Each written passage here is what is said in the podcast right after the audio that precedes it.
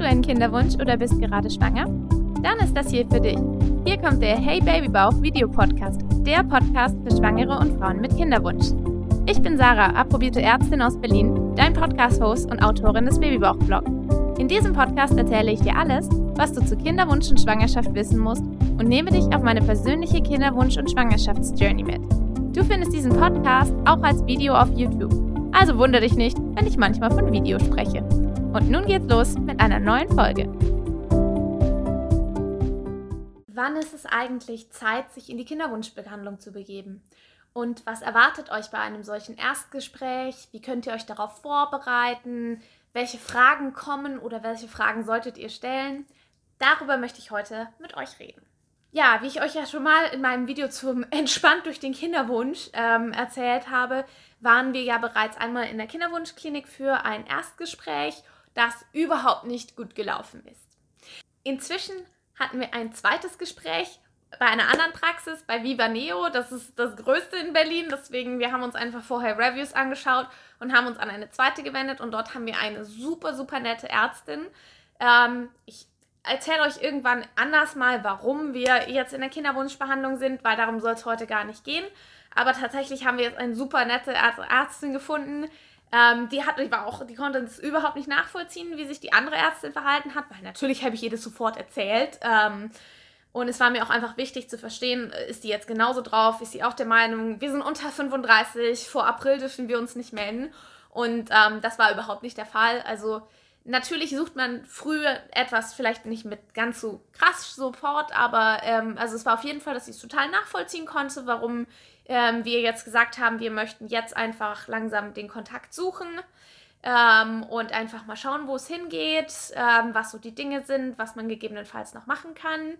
Und deswegen dachte ich, ich erzähle euch mal, was habe ich denn jetzt eigentlich schon so darüber gelernt? Was weiß ich denn jetzt schon von meinen eigenen zwei Erstgesprächen? Ich habe mich natürlich auch vorher damit beschäftigt, aber fangen wir vielleicht erstmal dann an. Wann ist es Zeit, sich an eine Kinderwunschpraxis zu wenden? Die offizielle Antwort dazu lautet, für Paare unter 35 nach einem Jahr, wenn eine Schwangerschaft ausgeblieben ist, trotz regelmäßigem Geschlechtsverkehr. Und für Paare über 35 oder vor allem, wenn die Frau über 35 ist, dann bitte nach sechs Monaten. So, wir haben angefangen, äh, die Pille habe ich abgesetzt letztes Jahr im April. Jetzt ist es März. Ergo, warum waren wir jetzt schon? Da habe ich mich ja nicht dran gehalten. Und ganz ehrlich, ich muss sagen, ich finde diese offizielle Empfehlung falsch. Ich finde sie hart und ich finde, dass sie auch wirklich, man sie sehr in Frage stellen muss. Der Grund dahinter, warum man das so empfiehlt, ist, dass einfach 90% aller Paare, ungefähr 85 bis 90, nach einem Jahr regelmäßiger Geschlechtsverkehr schwanger sind. Und man deswegen sagt, wenn die sich vorher alle schon durchchecken lassen, entstehen dem Gesundheitssystem einfach Kosten. Das braucht man nicht die sollen einfach mal weitermachen und die paar, wo es dann nicht geklappt hat, ähm, die fangen wir dann halt ein. Jetzt ist es aber so, dass in Deutschland jedes siebte bis achte Paar ungewollt kinderlos ist. Ja, jetzt fragt man sich natürlich, wie passen die Zahlen zusammen und ich will jetzt gar keine Matheübung draus machen, aber wenn man euch mal überlegt, wie viele Freunde ihr so habt, ja, und wie viele andere ihr kennt und jetzt jedes siebte bis achte davon ungewollt kinderlos ist, dann könnt ihr euch überlegen, wie viele Menschen das betrifft. Und sicher, man zählt ja auch schon nach neun Monaten als ungewollt Kinderwunsch, kinderlos und würde dann ja, vielleicht klappt es ja direkt im zehnten Monat oder im elften. Ich kenne auch Freunde, bei denen ging es ganz schnell. Ich kenne Freunde, bei denen ging es nicht so schnell. Wer weiß, von wem ich es gar nicht weiß, bei wem es vielleicht bis heute nicht geklappt hat, der noch nicht mit mir drüber geredet hat. Wenn ihr mich kennt und äh, das der Fall ist, sprecht mich gerne drauf an. Ich rede gerne mit euch, wobei wahrscheinlich hättet ihr das schon gemacht.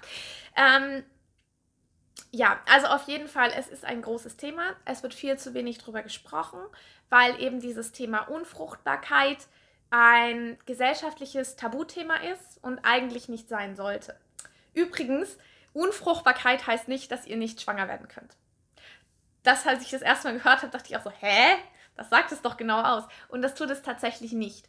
Weil als unfruchtbar gilt man eben schon, wenn es nach einem Jahr nicht geklappt hat auch wenn es danach, äh, danach noch kurz danach klappt, dann hat man aber vorher quasi diese Definition, weil das ist einfach, wir Mediziner brauchen für alles Definitionen. Und in dem Fall definieren wir eben, wenn das nach einem Jahr nicht geklappt hat, äh, dann sagen wir halt, hoppla, das ist Unfruchtbarkeit.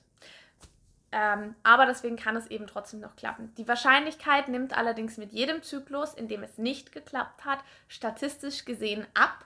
Ist ja auch klar, weil dann ist in der Gruppe sind nur noch die enthalten, bei denen es am Ende nicht von alleine klappt oder gar nicht klappt. Und ein paar, wo die einfach nur noch nicht zum Zug gekommen sind. Aber es ist halt schon so, dass man sagt ja immer so diese 20% pro Zyklus die gelten halt irgendwann auch nicht mehr. Also wenn ihr es halt schon zehn Monate lang probiert habt und es ist nichts passiert, dann ist halt auch nicht mehr 20% die Wahrscheinlichkeit, dass es im nächsten Zyklus noch klappt, sondern halt vielleicht nur noch 10. Ihr könnt eins der Paare sein, bei denen es noch klappt, aber ihr könnt halt auch eins der Paare sein, bei denen es nicht klappt. Und jetzt stellt euch das mal vor. Ihr habt, ihr seid jetzt, nehmen wir an, so wie, wie Markus und ich, Anfang 30, ähm, und dann sagt euch einer, ihr müsst ein Jahr lang warten. Und ihr wartet und wartet. Und nach einem Jahr kommt ihr in die Kinderwunschklinik und findet dann raus, das hätte auch nicht geklappt. Und dann halt denkt ihr euch dran, Mensch, wenn ich, es gibt ja heutzutage gute Möglichkeiten und viele, viele Sachen sind ja behandelbar und viele Sachen lassen sich auch damit lösen. Und nicht immer ist es super komplex, es muss nicht immer gleich eine IWF sein. Aber vielleicht hätte euch ein Medikament, was 20 Euro im Monat kostet, schon gereicht und ihr hättet, ihr könntet längst kugelrund sein. Und dann denkt ihr euch echt, danke liebes Gesundheitssystem, danke, dass ich jetzt so lange warten sollte. Und ich, ich, ich verstehe es von der politischen Seite aus, die sagen, ja, wir müssen ja die Kosten im Gesundheitssystem runterhalten. Aber ehrlich gesagt, ich, also als Frau mit Kinderwunsch, ich kann es nicht nachvollziehen, wie man Frauen dieses oder Paaren dieses Leid antut. Ähm, dass sie, oh Gott, jetzt geht es schon wieder los. ich bin echt so eine Heulsuse. Ähm, dass sie sich das so lange antun. Und klar, bei manchen wird auch nichts rauskommen und man findet keinen Grund und sagt, probieren Sie es noch ein bisschen weiter. Aber es gibt auch eine Menge Sachen, die halt behandelbar sind und wo man auch wirklich was machen kann oder wo man es rechtzeitig wissen kann. Und ich sage ganz ehrlich, ich wünschte, wir hätten früher angefangen, wir hätten uns früher dran gewendet. Ich habe auch gesagt, so, naja, jetzt warten wir halt erstmal ab. Dann war ich ja auch im fünften Monat schwanger. Das war ja eigentlich auch völlig im Rahmen. Wir hatten übrigens zu dem Zeitpunkt schon angedacht, dass wenn jetzt nicht nach einem halben Jahr, wir wollten schon nach einem halben Jahr gehen. Aber dann hatte es ja geklappt. Und dann haben wir gesagt, okay, gut, das ist jetzt schief gegangen, aber alle Statistiken sagen, wahrscheinlich klappt es sehr bald wieder. Und auch in der Zeit, ich kenne bin ja mit vielen Mädels vernetzt, sind auch schon einige wirklich wieder schwanger geworden, die eine Fehlgeburt hatten, auch die nach mir eine Fehlgeburt hatten. Insofern lasst euch keine Angst machen, das muss bei euch nicht so sein wie bei mir. Aber bei uns sieht es jetzt einfach danach aus, dass wir einen sehr viel steinigeren Weg gehen und dass ihr uns noch ein bisschen länger im Kinderwunsch begleiten dürft. Irgendwann kommen die Schwangerschaftsvideos auch, aber vermutlich wird es noch ein bisschen brauchen und ihr werdet von mir noch ein paar Detailthemen zu Themen dazu bekommen. Ja, aber wie gesagt, es soll heute gar nicht um unsere persönliche Situation gehen. Ich halte euch auch da auf dem Laufenden, aber jetzt möchte ich euch einfach erstmal noch mal ein bisschen weiter helfen, zu verstehen, wie es weitergeht mit Kinderwunschkliniken. So, also, egal. Ihr zeitlich, ihr wisst, theoretisch sollt ihr so lange warten, praktisch zwingt euch ja keiner genau zu sagen, wann ihr jetzt angefangen habt. Also das nur mal so nebenbei bemerkt. Ihr könnt natürlich bei der Terminangabe euch auch mal im Monat verschätzt haben, bei dem ihr angefangen habt. Ich will euch jetzt hier natürlich nicht zum Lügen aufrufen, ne? Naja, also, jetzt kommen wir vielleicht mal eher zum Punkt, was erwartet euch bei so einem Erstgespräch? Und zwar ist es tatsächlich so, dass wenn ihr euch jetzt fragt, oh Gott, was passiert da jetzt? Muss ich mich da jetzt ausziehen? Ähm, passieren da schon super viele Untersuchungen, dann ist es in der Regel so, nein. In den allermeisten Fällen ist ein Erstgespräch genau das, was der Name ist. Es ist ein Gespräch. Und da geht es dann vor allem darum, dass der Arzt oder die Ärztin einfach schon mal euren Hintergrund erfährt. Ähm, wie lange probiert ihr es schon? Was benutzt ihr, um euren Zyklus zu überwachen? Wie häufig habt ihr Geschlechtsverkehr? Hattet ihr zum Beispiel in eurer Vorgeschichte schon mal irgendwelche Infektionen oder gibt es irgendwelche anderen Hinweise darauf, dass bei euch was nicht in Ordnung ist? ist wie regelmäßig ist euer Zyklus? Und all diese Fragen werden geklärt. Also von der Seite des Arztes macht er quasi erstmal eine Anamnese, um erstmal einzuschätzen, wo steht das Ganze. Für euch hat das Erstgespräch aber auch einen anderen Zweck. Für euch hat das Erstgespräch den Faktor, dass ihr den oder die Ärztin kennenlernt, die euch möglicherweise für eine sehr lange Zeit bei einem sehr wichtigen Thema begleiten wird. Vielleicht auch nicht, vielleicht klappt es ganz schnell und es gibt auch immer wieder Paare, die gehen in die Kinderwunschklinik und im nächsten Zyklus sind sie schwanger. Ist aber auch okay, ist nichts verloren. Habt ihr einen Termin gemacht, ja? Dauert vielleicht eine Stunde, vielleicht sogar weniger lang. Also eine Stunde eures Lebens finde ich jetzt nicht so schlimm Kostentechnisch ist es auch so, dass diese Gespräche von, auch von gesetzlichen Krankenkassen übernommen werden. Und zwar nicht nur ein Erstgespräch, ihr könnt auch mehrere führen, bis ihr euch eben richtig sicher seid, dass ihr an der richtigen Praxis seid. Und ich würde euch auch raten, das zu machen. Also, wenn ihr nicht glücklich seid nach dem Erstgespräch, so wie wir, wo ich, oder wie ich, ähm, wo ich ja wirklich nur geheult habe, stellt euch mal vor, ich wäre mit der Ärztin jetzt weiter durch diesen Prozess gegangen. Vielleicht würde sie mich inzwischen ernst nehmen mit dem jetzigen Wissensstand. Wahrscheinlich. Ähm, aber das, ich hätte immer im Hinterkopf, dass sie mich am Anfang quasi für verrückt erklärt hat, dass ich jetzt schon da bin. Und das hätte einfach nicht mehr geklappt. Und genau deswegen sage ich, es ist sinnvoll, sich einen Arzt oder eine Ärztin zu suchen, der ihr vertraut, wo ihr das Gefühl habt, sie nimmt sich, sie oder er nimmt sich Zeit für euch. Ich sage immer sie, weil es bei mir zwei Frauen waren. Ah, und Gendern ist ja immer so eine Sache, ne? Ähm, also auf jeden Fall, ähm, ihr müsst rausfinden, ist das die richtige Person. Dazu solltet ihr euch auch vorher überlegen, was ist eigentlich für euch wichtig. Also einmal ist es natürlich diese menschliche Schiene. Für mich war es aber natürlich auch wichtig, ich wollte wissen, was die Praxis anbietet. Jetzt wusste ich natürlich bei Viva Neo, weil sie eben so groß sind, schon, dass sie dieses komplette Spektrum an Behandlungen bis hin zu den wirklich komplexesten Assisted Hatching Technologien im Bereich äh, IVF, also künstliche Befruchtung, dass egal wohin der Weg geht, alles angeboten ist und man nicht wechseln muss, weil die Praxis das nicht mehr hat. Mir war das wichtig. Es kann aber auch sein, dass ihr sagt, das ist euch jetzt erstmal nicht so wichtig, ihr wollt jetzt erstmal eine Basisdiagnostik haben. Ähm, das müsst ihr euch vorher überlegen, was ist für euch eine relevante Sache? Wie viel wollt ihr wissen über Verfahren, die diese Praxen anbieten?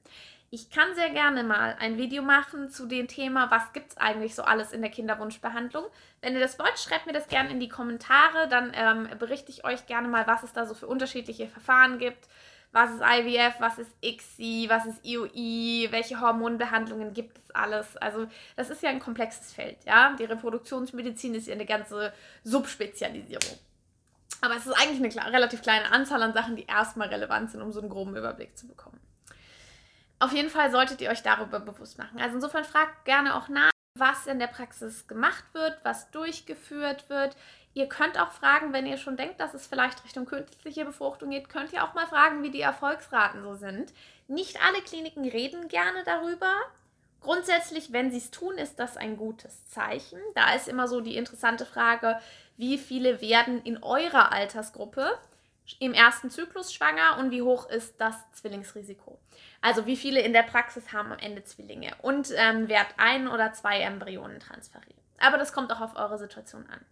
Aber fragt auf jeden Fall nach, alle Themen, die euch beschäftigen, ähm, wird zum Beispiel Zyklusbeobachtung. Also könnt ihr einfach auch ganz einfach erstmal ganz leicht einsteigen mit einer Zyklusbeobachtung. Eigentlich, meines Erachtens nach, sollte jede gute Kinderwunschbehandlung damit erfolgen, dass ein solches Zyklus-Watching stattfindet. Also sprich, dass mal Follikelwachstum angeschaut wird, dass man dann tatsächlich zwei, drei Blutentnahmen hat, einmal am Anfang des Zykluses, einmal um den Eisprung herum und einmal in der zweiten Zyklushälfte. Das ist in meinem Fall alles schon bei der Frauenärztin erfolgt, weil ich ja so eine tolle Frauenärztin habe. Ähm, aber wenn das bei euch noch nicht der Fall ist, dann sollte das eigentlich als erster Schritt dastehen. Sei denn, ihr wisst schon ganz konkret, da stimmt was nicht. Beim Mann ist die Basisdiagnostik recht einfach, ein Spermiogramm. Da könnt ihr auch gerne, wenn es für eure Männer relevant ist, zum Beispiel nachfragen, ob, äh, ob ihr die Räumlichkeiten sehen könnt, in denen das abgegeben wird, oder ob es möglich ist, das, ähm, die Spermaprobe von daheim mitzubringen und darüber euch informieren. Also es geht wirklich darum, dass ihr wisst, was wird euch angeboten und auch an der anderen Seite eben, wie fühlt ihr euch menschlich mit dem behandelnden Arzt oder der behandelnden Ärztin.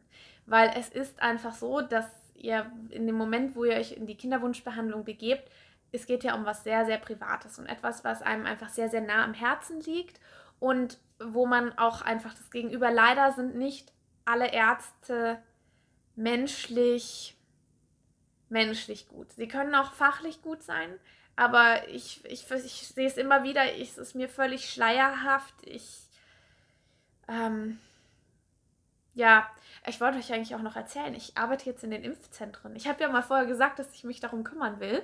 Ähm, und ich war jetzt tatsächlich, ich habe jetzt bisher nur zwei Impfdienste gemacht, aber ich werde jetzt noch weitere machen ähm, weil ich ja auch immer über dieses Thema, wenn es ja so wichtig ist. Also ganz kurz auch, ja, Frauen mit Kinderwunsch können sich impfen lassen. Es gibt keine Wartezeit. Ihr könnt äh, gehen äh, und auch AstraZeneca ist wirklich in Ordnung, egal was ihr gehört habt, ja.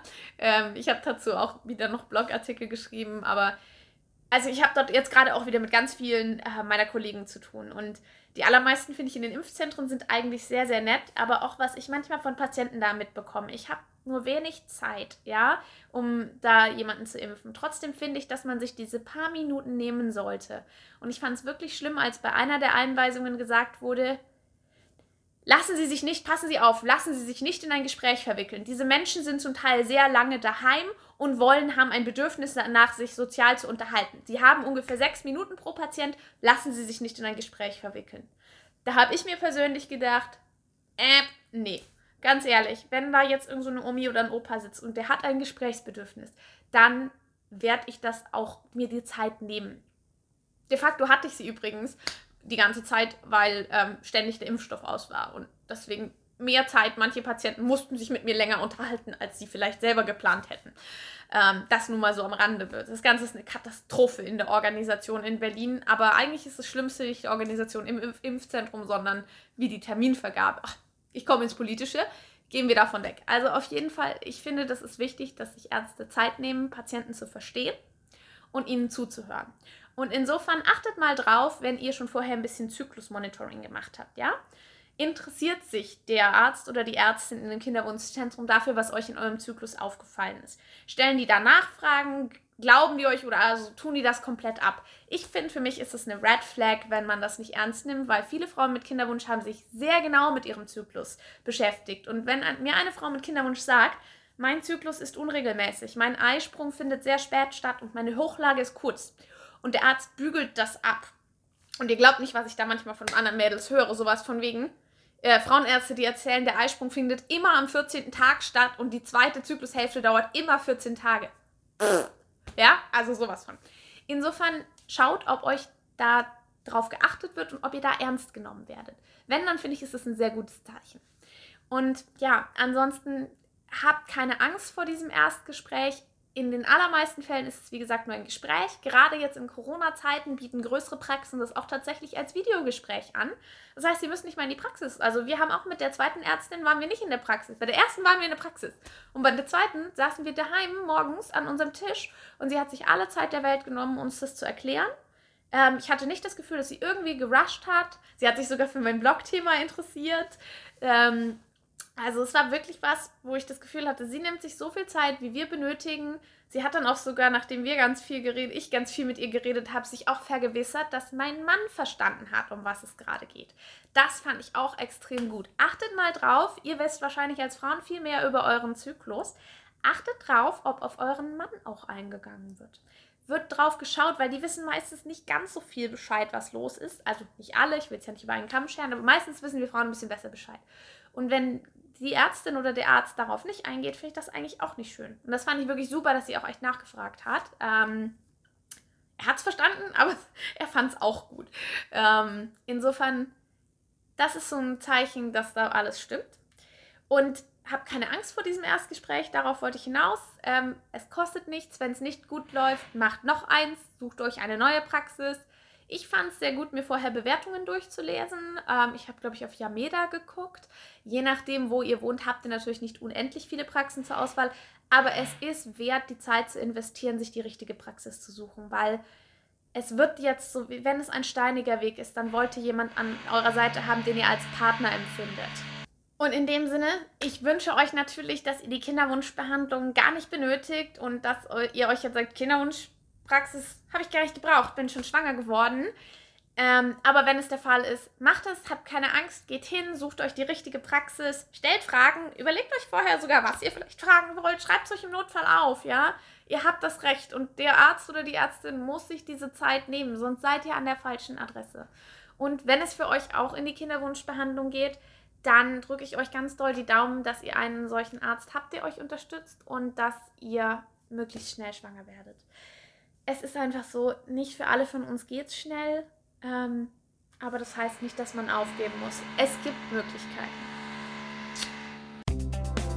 Wenn dir dieser Podcast gefallen hat, dann abonniere ihn doch und geh sicher, dass du die nächste Folge nicht verpasst. Oder schau doch auch mal auf meinem Blog www.babybauchblog.de vorbei und natürlich auf meinem YouTube-Kanal. Dort führe ich dir auch regelmäßig Produkte vor, die ich selbst in meiner Kinderwunsch- und hoffentlich bald Schwangerschaftszeit ausprobiert habe. Und natürlich ist der Babybauch-Blog auch auf anderen Social-Media-Kanälen vertreten. Egal, ob du in meiner Facebook-Gruppe mit mir und anderen Frauen diskutierst oder dich mit mir auf Instagram vernetzt. Ich freue mich auf jeden Fall von dir zu hören und wünsche dir jetzt noch eine wunderschöne Woche.